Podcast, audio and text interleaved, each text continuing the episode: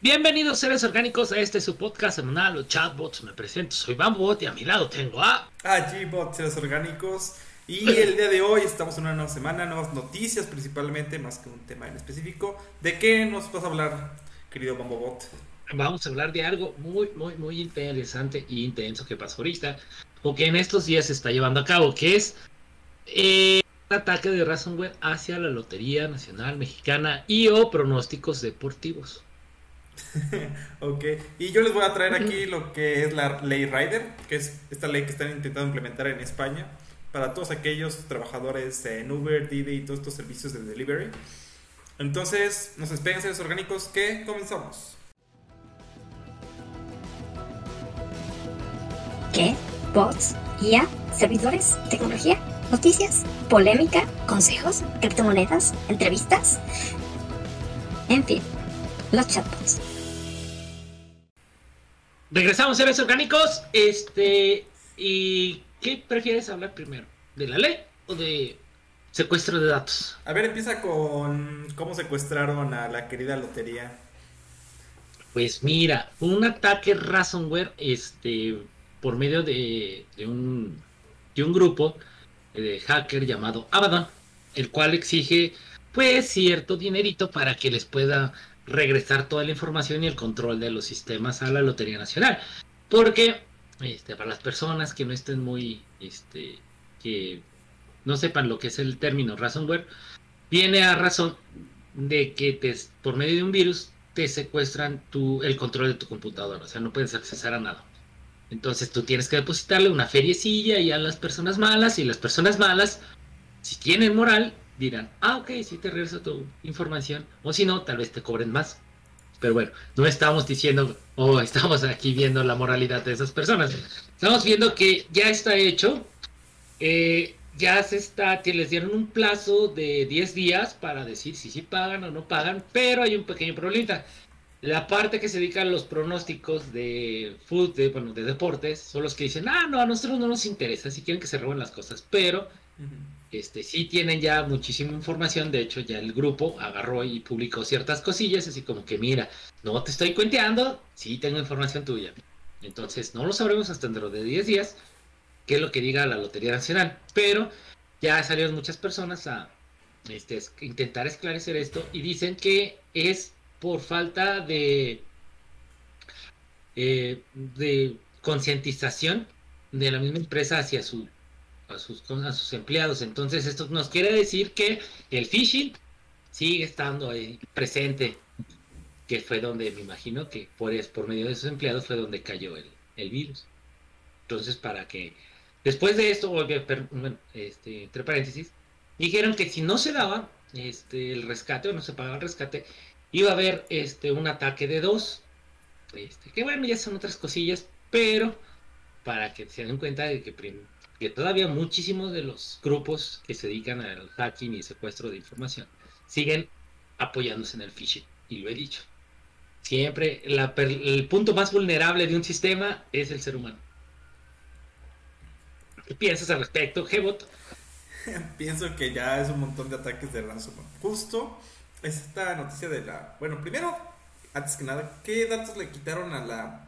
Ya sé que eso tal vez no salió en noticias, pero ¿qué datos fueron los que les, secuestraron? O sea, porque en una empresa se... Bueno, no sé. O sea, ¿cuál es la información? Mira, se hablaba de hasta de documentos de, uso, de outsourcing que tenía... Ah, ok, ok, ok. Sí, como de toda su plantilla, la gente que trabaja ahí, todos los datos. Pues sí, de la empresa tal cual, ¿no? Exactamente. Sí, eh, lo que siento es que en estas empresas luego no son, o sea, sí les pega, pero por ejemplo en este pronósticos, ¿no? Por ejemplo, que sea, ah, no importa, yo nada más había digitalizado todo y lo puedo volver a digitalizar y no es tanto, ¿no? Quizá. Porque ahí este, los que le hacen el ransomware, por ejemplo, si son, son documentos digitales, que hasta eso están como muy claros y todo, fuera de que podrán este, transmitir información confidencial de la empresa, si, si no tiene la empresa o no depende mucho de que estos datos estén digitalizados todo el tiempo y le cobran mucho, pues dirán, no, me sale más caro pagar el rescate que volver a digitalizarlos de nuevo, ¿no? Y dicen, no, pues yo mejor... Sí, pero, estamos de acuerdo en algo donde, por decir, este, mi señora madre ella este, pone sus pronósticos de la asistencia pública por medio de internet. Sí, eso sí. Y los pone por medio de que ahí pone este, sus datos bancarios. Pues sí, bueno, pero de- depende de qué es. O sea, sí, pero no sabemos, no sabemos. El, al- el alcance del... Sí, porque aunque te secuestren ese no quiere decir que ellos tengan acceso a esos datos.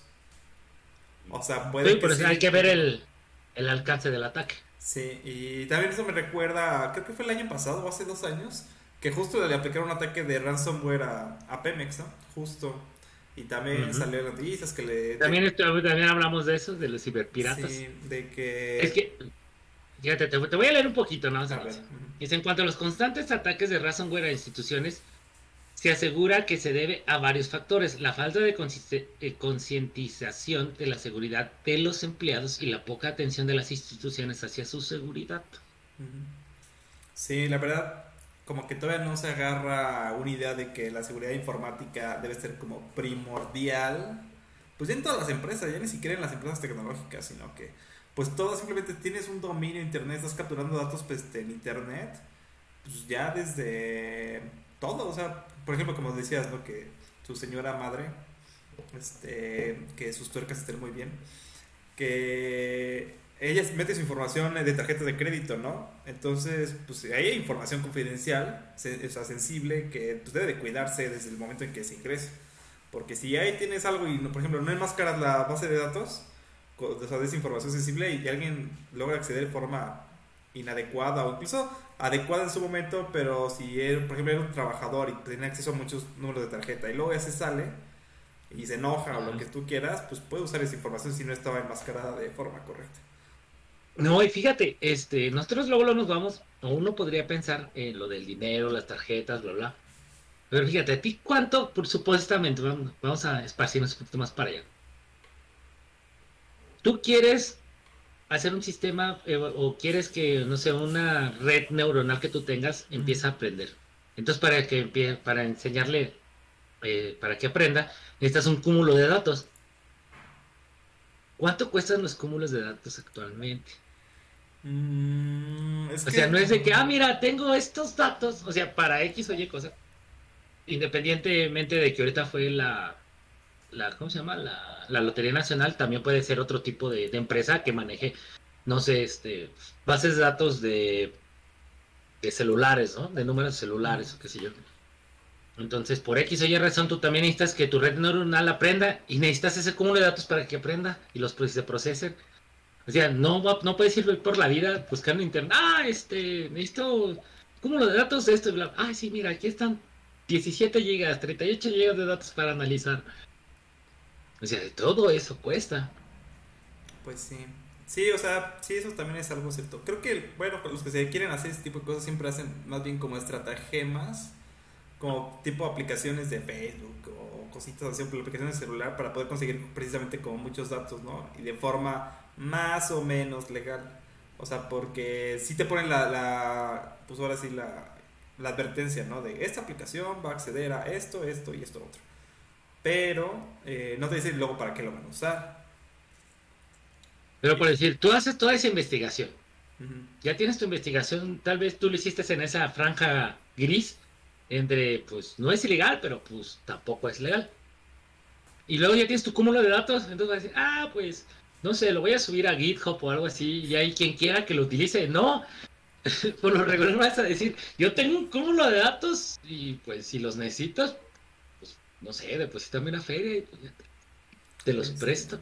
Pues sí, de hecho eso pasa en todas las áreas, por ejemplo, por ejemplo, incluso en la ciencia, o sea, no estoy diciendo que se hagan las cosas mal, pero son muy celosos de su información que ellos pueden, como, ellos logran conseguir, ¿no? Porque saben, sobre todo en áreas de computación, que gran parte de la investigación, o sea, la, o, o sea, por ejemplo, si haces una investigación de dos años, tú te puedes tardar un año entero nada más en conseguir los datos. En lo que entrevistas a gente, platicas con las personas, consigues las métricas, Digitalizas datos. ajá, ano- haces las anotaciones para entrenar la, la red, todo ese tipo de Y información. limpias datos. Es complicado, o sea, y te llevas un rato, entonces luego, pues ellos saben que de ahí tiene pues ya un material fuerte, bueno, para seguir publicando. Entonces luego, cuando alguien quiere como duplicar sus experimentos, pues no tiene los mismos datos, ¿no? Porque a menos de que la otra se los, se los preste o se los regale, pues ya lo podrán usar, pero sí es todo un tema también, porque pues, obviamente es algo que les costó mucho trabajo conseguir y luego no tampoco quieren como darlos así gratis, ¿no? O regalarlos o Lo que termina haciendo es siempre como hacer un intercambio, ¿no? Así como yo te doy estos y tú me das estos. Y así ahí luego tienen como convenios algunas universidades precisamente para pues, que los dos salen beneficiados, ¿no? Que tampoco se queden en un atorón los dos, o sea, las dos universidades, sino que pues entre los dos se comparten.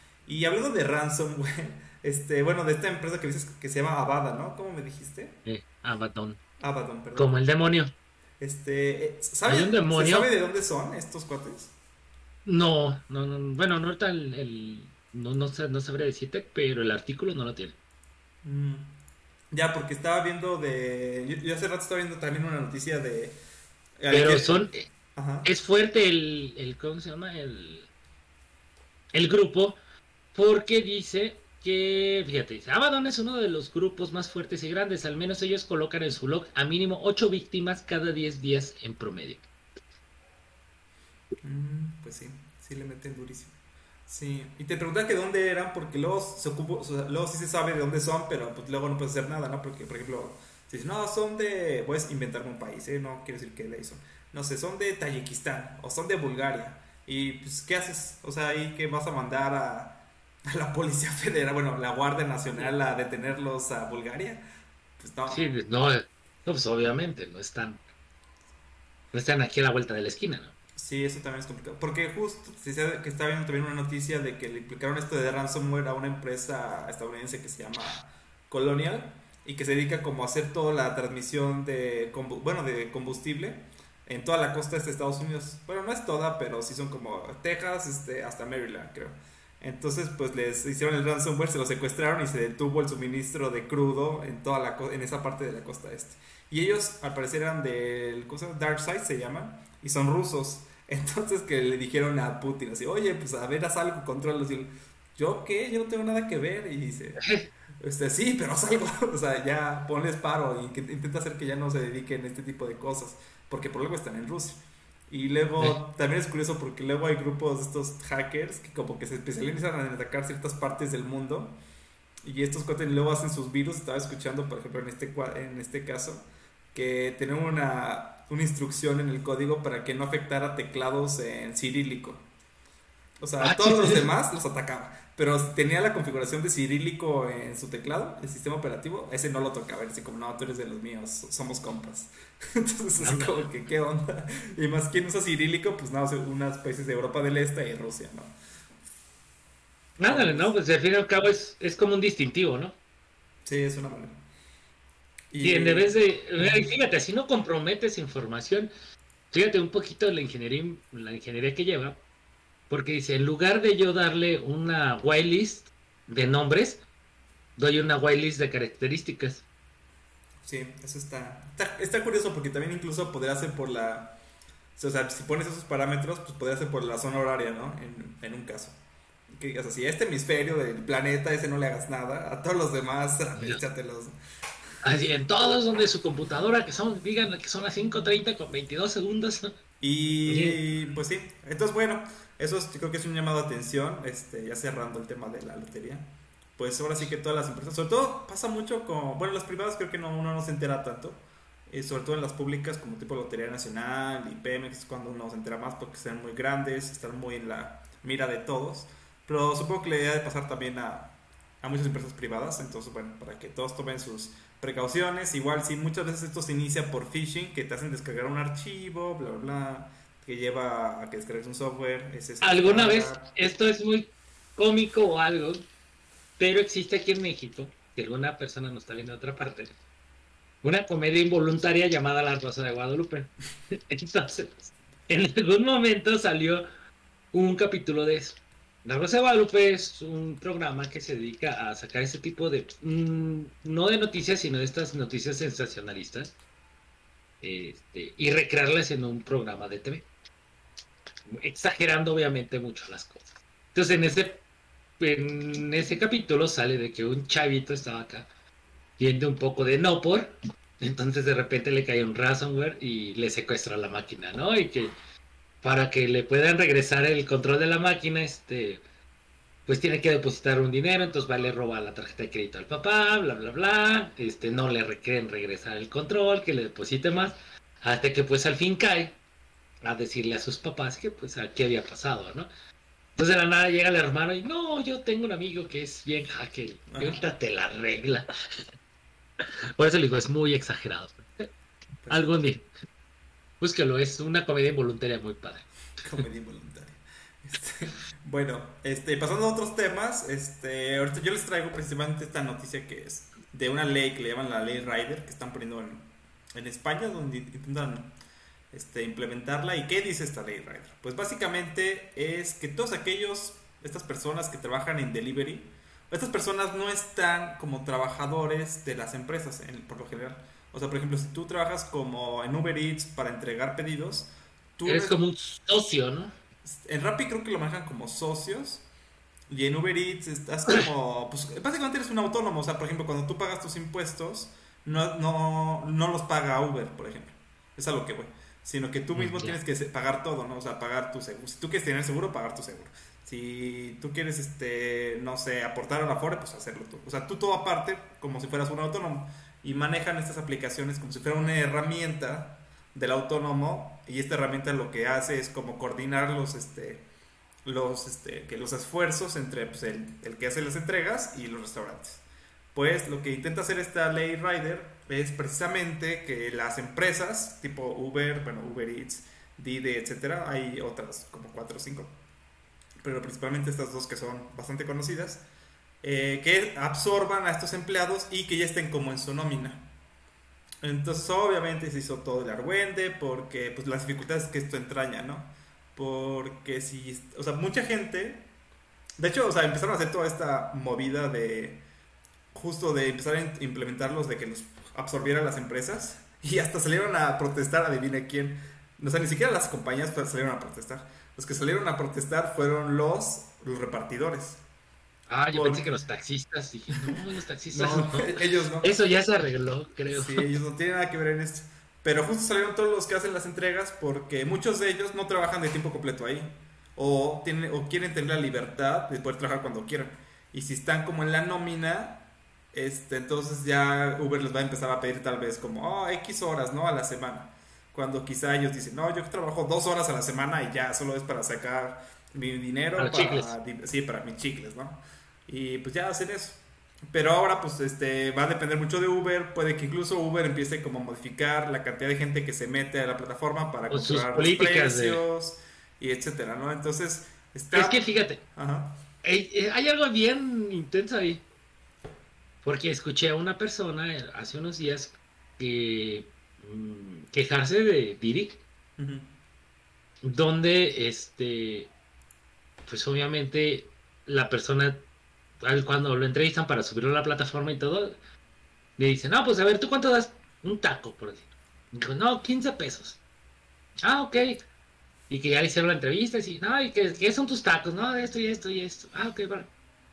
Y cuando llegó su primer pedido, pues llegó, no, pues es que este, pues te va a caer el dinero a la cuenta, que no sé qué tanto. Y dice que cuando va y ve, por decir, vendió 10 tacos, ¿no?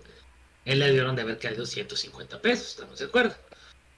Pero que de repente, no, ¿sabes qué? Este, no te llegaron 150 pesos, te llegaron 120 pesos. Y así que ¿what? Dijo, hijo, mis 30 pesos, ¿qué? Dijeron, no, es que te vamos a descontar esto. Si tú quieres ganar tus 15 pesos, súbele ese, ese, ese porcentaje que nosotros te quitamos para que tú no lo pierdas y lo pierda el cliente. Ujú. Y dice casi como que, ¿what? Si en cierta parte tú dices, ok, si te estás utilizando la plataforma, pues obviamente te van a cobrar. Este, y obviamente alguien tiene que pagar ese servicio. Pero a lo que voy es que muchas veces está mal legislado. O tal vez no existe ni siquiera una legislación acerca de ese tipo de, ¿cómo se llama? De, de servicios. Porque en sí, ¿cuánto debería, cuál sería lo justo que cobraran? ¿Y pues, quién sería justo de que pagara eso? Porque la aplicación dice, no, pues tú que le estás utilizando. Y el que está vendiendo los tacos decir, no, pues que la pague el cliente. Entonces, si no lo va a pagar ni, ni por decir Didi en este caso que estaban quejando, ni el- la persona que me está vendiendo la comida, entonces al fin y al cabo todo ese impuesto se le está sumando al cliente. Entonces, ahora lo que voy, ¿eso es legal? Mm, pues sí, ¿no? Porque puedes tú decidir el precio al que vendes algo, ¿no? pero que yo sí he visto, o sea, que por ejemplo en estas plataformas cuesta más caro que tú llamándoles por teléfono. Y sí te cuesta, bueno, no voy a decir que muchísimo más, pero sí sale algo más. Sí, algo significativo. Sí, ya sí te das cuenta, pues. Y justo, o sea, a mí se pensaba, o sea, esta cosa que ellos quieren hacer de la ley que qué bueno que no es aquí y que es allá para que experimente, ¿no? Creo que en California querían hacer algo parecido, no funcionó para nada. Creo que se subieron, o sea, mucha gente se salió de esas plataformas o y se subieron muchísimo los precios, entonces la gente protestaba muchísimo y se regresó al modelo anterior. Porque cuando intentas modificar esto, que ya está como muy implementado y que la verdad mucha gente le gusta cómo funciona hasta cierto punto. Este, incluso los restaurantes ya que la agarra, pues si no les funciona, si no les funcionara, pues no tendrían ellos este, no estarían metidos en esas plataformas. O lo que pueden hacer, y yo he visto que varios lo hacen, es que dentro del paquete que te dan, te meten como su servicio a domicilio que ellos tienen. Entonces así, o sea, a mí me pasó creo que unas hamburguesas este, ya las pedís así por Uber, lo que sea. Te llega la comida y adentro del paquete pues viene como su menú con el número para que tú lo pidas cuando quieras esas hamburguesas y ya no lo pidas por ahí y si ves que baja el precio de, del menú a comparación de cómo lo compraste. Y pues esa sería una opción, o sea, y ella otra vez quedarán bien y ya se hizo el enlace. Pero pues también tiene la ventaja mucho de estas plataformas de que ya tienen todo el servicio de pago en línea, tienes como una especie de, hasta de seguridad, tienes una cierta garantía, tienes muchas cosas. Eh, y Pero lo que voy, bueno, mi, pregunta que yo hacía hace rato, bueno, lo que quería establecer es, ¿quién realmente debe pagar todo eso? Pues el cliente es el que lo paga, ¿no? O sea, al fin y al cabo, tú dices, debería pagar el cliente, ni la plataforma lo debe pagar, ni la persona que está vendiendo la comida, el cliente te debe pagar los dos. Pues es que mira, o sea, la plataforma cuesta, ¿no? Y tiene que vivir de algo, porque tiene sus servidores, tiene sus programadores, tiene todo ese tipo de cosas. Y su mantenimiento y bla, bla, ok. Sí. Entonces, obvio, o sea, obviamente, ¿cuánto cobra por su servicio? Pues la plataforma lo decide, ¿no? O sea, ahí sí, ¿qué vamos a hacer? ¿Y qué hace el restaurante? Pues pone su servicio, o sea, dice, ah, lo subo a la plataforma, pero dado que me va a cobrar tanto este servicio de este servicio tecnológico, pues yo le voy a subir el precio porque este servicio, o sea, mi producto ya incluye como el costo del otro. Eso es una, suma de costos. Sí. no sé, yo, yo no sé si esté bien o está mal pensado, pero lo que voy es justo que todo lo pague el cliente al final. Pero es que, o sea, no sé si es justo o no, pero es lo que pasa siempre, o sea, es lo que... Sí, sí, te digo, es lo que yo no digo que, que no pase, no, nada más pues, mi pregunta es esa. Ustedes seres, este, seres orgánicos, ¿ustedes qué piensan de esto? Sí, y nada, parecía parte de lo de que quién paga el servicio. Porque estamos de acuerdo, es que se me viene mucho a la mente, ese día me puse a me quitar un montón de cosas porque digo, al fin y al cabo, por decir, Didi, Uber Eats, Uber Eats, quien sea, este, dice, yo soy una plataforma. ¿Y quiénes son mis clientes? El cliente que compra y el cliente que vende. Ajá, los dos, en cierta forma. O sea, entonces, ¿cuál de los dos clientes debe pagar y por qué lo debe pagar el que compra? O sea, debería ser muy chinita. Pero bueno. Yo siento que, o sea, no importa qué digamos, al final de cuentas hay poderes superiores y siento que cuando el señor gobierno quiere meterse en estas cosas, lo termina cajeteando más de lo que lo arregla. Siento que es interesante que quieran regularlo. Por ejemplo, algo que sí mencionaba interesante, y creo que es hasta cierto punto bueno, pero creo que los repartidores ya lo saben, es que pongan como cuáles son los parámetros para que a ti te paguen la X cantidad, ¿no? O sea, que eso no es muy claro en los algoritmos que utilizan estas plataformas para decidir este, qué repartidor le toca tomar el pedido, por ejemplo. Y cuánto te cobran, cuánto te pagan de comisión cuando haces el pedido. Entonces, ese tipo de cosas Siento que estaría bien implementar algo así, o sea, de hecho ahorita está en la regulación que quiere meter. Y siento que es interesante, o sea, está bien que pues, todos sepan por qué te pagan más o cuál te conviene que te paguen menos, pero siempre se presta mañas, este, y aquí lo hemos visto mucho en México, por ejemplo, en los Ubers, ah, pasa mucho que tú pides el Uber y no, bien, no van por ti, esperan que les lo canceles. ¿no? Exactamente. Y eso es lo, o sea, porque a ti te, si tú cancelas, te ponen una tarifa de cancelación. Y esa tarifa de cancelación se le va directo al, bueno, no, no, es el taxista, sino al Uber, por haber hecho como el recorrido, ¿no? Y así tú ves en el cochecito, porque eso sí está bien, que vas viendo hacia dónde se va, y se va yendo a otro lado que no es tu dirección. Sí, what? así como que... Pero ¿qué oye, se supone que por decir, el, por decir, yo no utilizo Uber Ajá. por X o Y razón. O lo he utilizado un par de veces nada más. Este, pero que no le puedes estar así como que mandando mensajes. así como Sí, sí lo puedes mandar, pero pues es medio sordiano. De hecho, ya cuando les empieza a mandar ese mensaje de que, bueno, si vas a venir, o sea, o sea, cuando tú detectas que ya se pasaron y van en dirección contraria, tú tienes que mandar el mensaje para que también quede la constancia, decirle, oye, o sea, obviamente muy educado, ¿no? Se lo pones. Oye, disculpe, estoy viendo que te estás alejando de mi dirección, este, este, ¿A te equivocaste vas? de camino o algo así. Entonces ya al Uber no le queda otra solución más que ya ahora sí ir por ti o ya él cancelar. Entonces en ese caso pues él paga, creo que, pero no sé si pague o no pague, pero, pero pues ya no te, ya no te cobran a ti. Porque eso es algo que hacen mucho. Y- Porque también en una vez que nos fuimos a un Uber, el, el conductor nos dijo, no, es que este fin de semana no voy a trabajar eso. Porque, ah, es que va a haber, este fin de semana va a ser de descuentos y a mí no me sale. Como que, órale. Ah, sí, eso es algo que hace. Mm, Sí, porque esos descuentos luego se lo cobran de la tarifa, pero también hay días en los que incentivan precisamente que salga más gente. Por ejemplo, cuando hay lluvia, yo recuerdo alguien que trabajaba que cuando había lluvia, él salía porque le convenía, porque subían los precios. Porque como mucha gente no salía a hacer este repartos, la plataforma agregaba como incentivos, así de que, ah, este, si hoy sales, te damos este X por ciento más, ¿no? De lo que sería un viaje normal. Entonces, pues, ahí tiene sus balanceos chistosos. Eh, y bueno, entonces ya para resumir esto, esta ley que está, es en España, este, quiere hacer que las plataformas absorban a los repartidores como empleados suyos. Eh, en segundo lugar, también quiere que haya más claridad en los, en los algoritmos de cómo se hacen los pagos, cómo se asignan los conductores, etcétera. Que está bien, pues en parte que haya un poco más de claridad, eso nunca se puede decir que esté mal, que haya como más claridad. Obviamente no pueden sacar el algoritmo tal cual porque es propiedad intelectual, eso desde luego. Solo podrán decir como que... Uy, tenemos, tenemos que hablar sobre eso de algoritmos Sí. y propiedades intelectuales. Sí, Y más para inteligencia artificial, sí. Sí, eso, eso, sí, también todo de uso ético de datos, ¿no? Eso también es todo un tema.